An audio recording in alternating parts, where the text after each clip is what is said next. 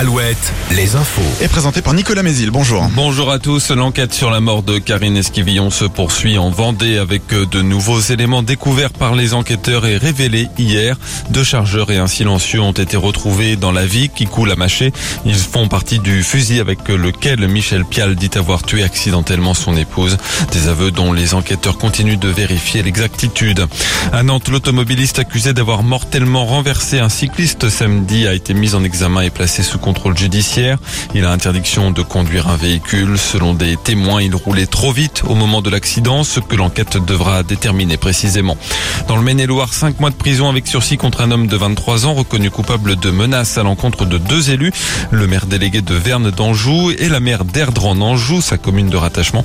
Les élus ont tenté de s'interposer samedi quand une quinzaine de caravanes a tenté de pénétrer sur un terrain communal sans autorisation. En Vendée, trois hommes interpellés le 18 juin dernier à Foussé-Perret pour des vols de câbles électriques. Les gendarmes ont découvert à bord du fourgon des suspects pas moins d'un kilomètre et demi de câbles pour une valeur de plus de 10 000 euros.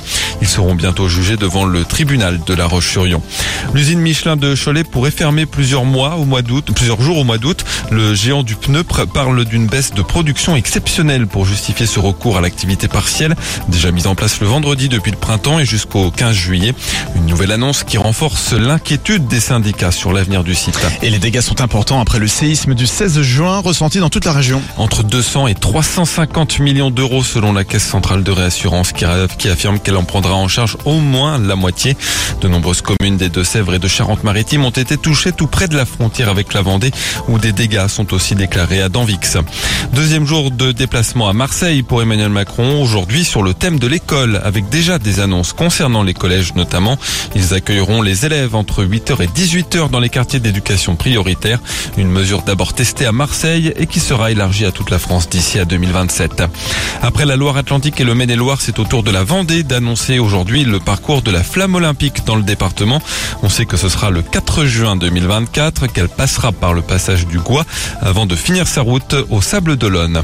La météo, beaucoup de soleil encore aujourd'hui avec un ciel un peu voilé ce matin mais sans conséquences et des maxis qui seront comprises entre 25 et 27 degrés. Très bonne matinée à tous. Jusqu'à 9h, Mentissa est l'invité d'Alouette. Et on a de la chance d'être bien accompagné ce mardi matin avec Mentissa jusqu'à 9h. On parlait euh, de ton